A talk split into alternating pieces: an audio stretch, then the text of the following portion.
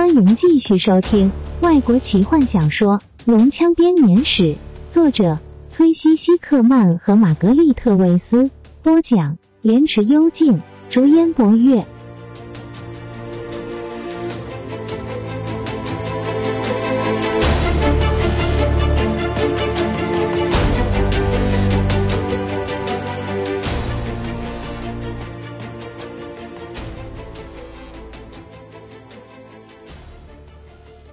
伊斯塔在力量的年代中势力越来越大的时候，伊斯塔的教皇和他手下的牧师十分妒忌法师的力量。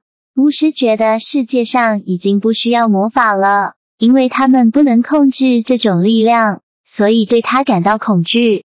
法师虽然广受尊敬，但即使是穿着白袍的法师，也并不能获得人们全然的信任。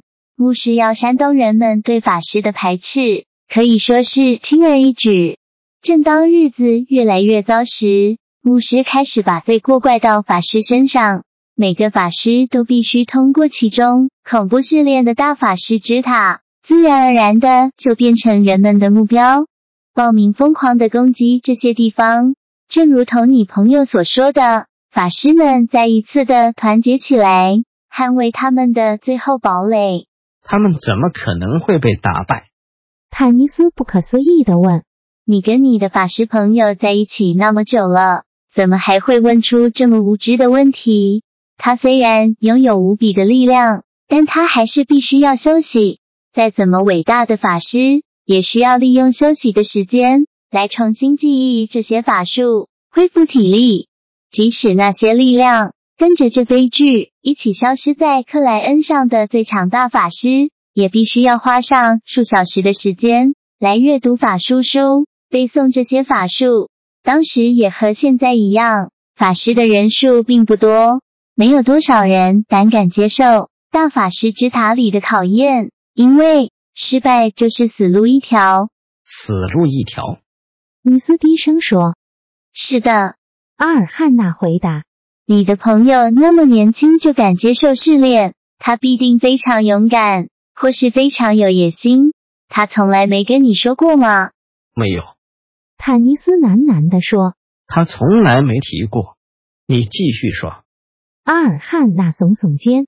当这场战役变得一面倒的时候，法师自己摧毁了两座大法师之塔，所产生的爆炸力让附近方圆几十里寸草不生，只有三座大法师之塔留了下来。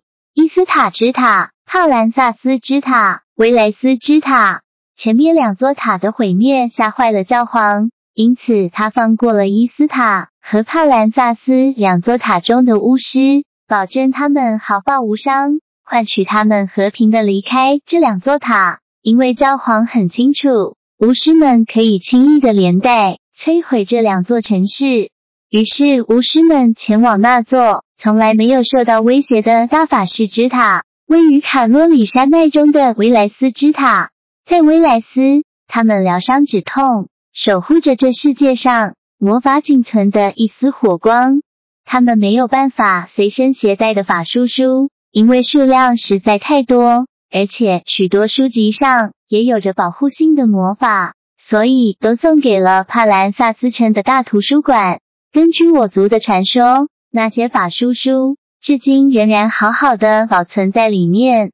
银色的月亮升起，银白色的光芒照耀着他女儿的脸庞。虽然他一份冷峻的模样，但坦尼斯还是忍不住偷偷的欣赏着。你知道有第三个月亮吗？他颤抖着看向夜空。黑色的月亮。我只知道一点点。阿尔汉娜回答。法师们的力量都来自于月亮。白袍法师从银色的月亮吸取力量，红色的月亮赐予红袍法师能力。根据传说，黑袍法师的力量来源也是一个月亮，但只有他们才知道它的名字和如何在夜空中找到他。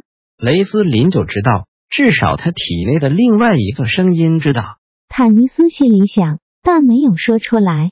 你的父亲是怎么得到龙珠的？我父亲罗拉克那时还是个学徒。阿尔汉娜转身面对月亮，柔声回答：“他前往伊斯塔的大法师之塔接受试炼，他也成功的通过了试炼。那个时候，他第一次看到了龙珠。他沉默了一段时间。我即将要告诉你的故事，我并没有告诉过任何人，除了我之外，我的父亲也没有对任何人说过。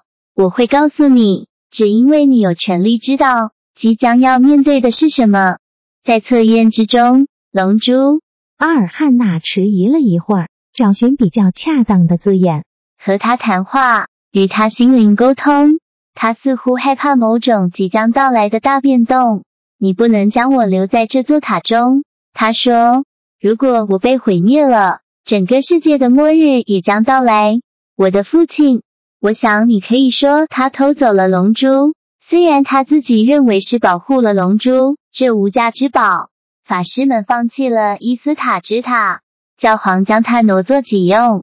最后，法师们也放弃了帕兰萨斯之塔。阿尔汉娜打了个寒战。他的故事非常悲惨。教皇的手下，当地的政务官前去查封这座巫师之塔，这是他的说法。但每个人都看得出来，他的眼神贪婪的打量着这座巫师之塔，因为传说中里面或美丽或丑恶的无穷宝藏早已是全大陆之名。白袍法师关上了他的黄金大门。用一把银色的钥匙锁住它。当政务官迫不及待地伸出手去接过钥匙时，塔上的窗口出现了一个黑袍法师。这扇门，这座塔，直到能自由控制过去未来的强者出现之前，将永远无人能进。他大喊：“邪恶的法师跳出塔外，对着大门坠去。门上的尖刺刺穿了他的身体。”他在这座塔上施展了最后的诅咒，金色和银色的大门开始扭曲变形，最后变成可怖的黑色。原先白色、红色的尖塔变成死气沉沉的灰色，黑色的尖塔则变成一堆瓦砾。政务官和民众害怕的转身逃跑。从那一天起，没有人胆敢进入帕兰萨斯之塔，甚至连接近大门都不敢。在塔被诅咒了之后，我的父亲才把龙珠带到希瓦纳斯提来。但你的父亲在拿走龙珠之前，应该还知道更进一步的资料吧？坦尼斯追问。比如如何使用？就算有，他也没跟我说。阿尔汉娜担心的说。因为我只知道这些了，我得要休息了。晚安。他自顾自的说着。晚安，阿尔汉娜女士。坦尼斯轻声说：“今晚好好的休息，不要担心。你的父亲非常睿智，而且很有智慧，我相信一切都不会有事的。”阿尔汉娜本来已经准备离开，但他听见话中的同情，迟疑了一下。虽然他通过了试炼，他声音小到坦尼斯被迫走进注意听，但他并不像你的朋友那样拥有强大的力量。如果他觉得龙珠是我们唯一的希望，我怕他哽咽起来。矮人常说，坦尼斯感觉到两人之间的鸿沟拉近了不少。他轻轻搂着阿尔汉娜纤细的肩膀，借来的烦恼，最后把这笔债还回去的时候，还得多加上伤心的利息。别担心，我们会帮助你。阿尔汉娜没有回答，她只让自己放松了一瞬间。接着挣脱他的怀抱，走向洞穴的入口。她突然转身，停下来。你很担心你的朋友，他说。其实并不需要，他们安全的逃出了那座城。虽然坎德人差点没命，但他还是活了过来。现在他们正前往冰河地带找寻另一颗龙珠。你怎么会知道？坦尼斯吃了一惊。我已经都告诉你了。阿尔汉娜摇摇头。阿尔汉娜，你是怎么知道的？坦尼斯严肃的追问。阿尔汉娜苍白的脸颊上泛起了红晕。我我把心脏给了他，他当然不知道他的力量，也不知道要如何使用它。我不知道我为什么会把它送给他，只不过……只不过什么？坦尼斯惊讶的几乎说不出话。他那么的勇敢，那么的有骑士风度。他冒着生命危险帮助我，甚至不知道我的姓名，只因为我有了困难，他就挺身而出，伸出援手，而且他的双眼泛着光彩。当恶龙屠杀人们的时候，他掉下了眼泪。我以前从来没有看过大人哭，即使我们被恶龙赶离家园时，也没人掉泪。我想，也许我们早已遗忘了怎么哭泣。接着，他仿佛发现自己说了太多，急忙掀起洞口的毯子，快步走了进去。天哪！坦尼斯忍不住说：“星钻，多么珍贵稀有的礼物啊！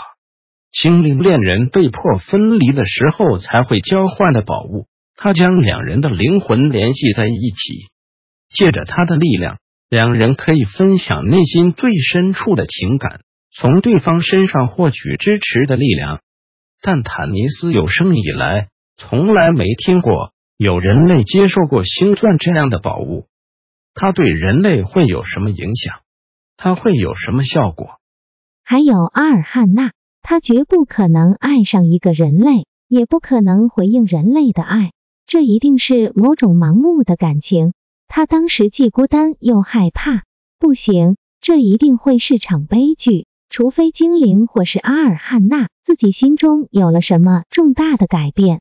虽然坦尼斯知道罗拉娜和其他人都安好无恙，并为此感到欣慰，但他不禁同情起世东的处境来。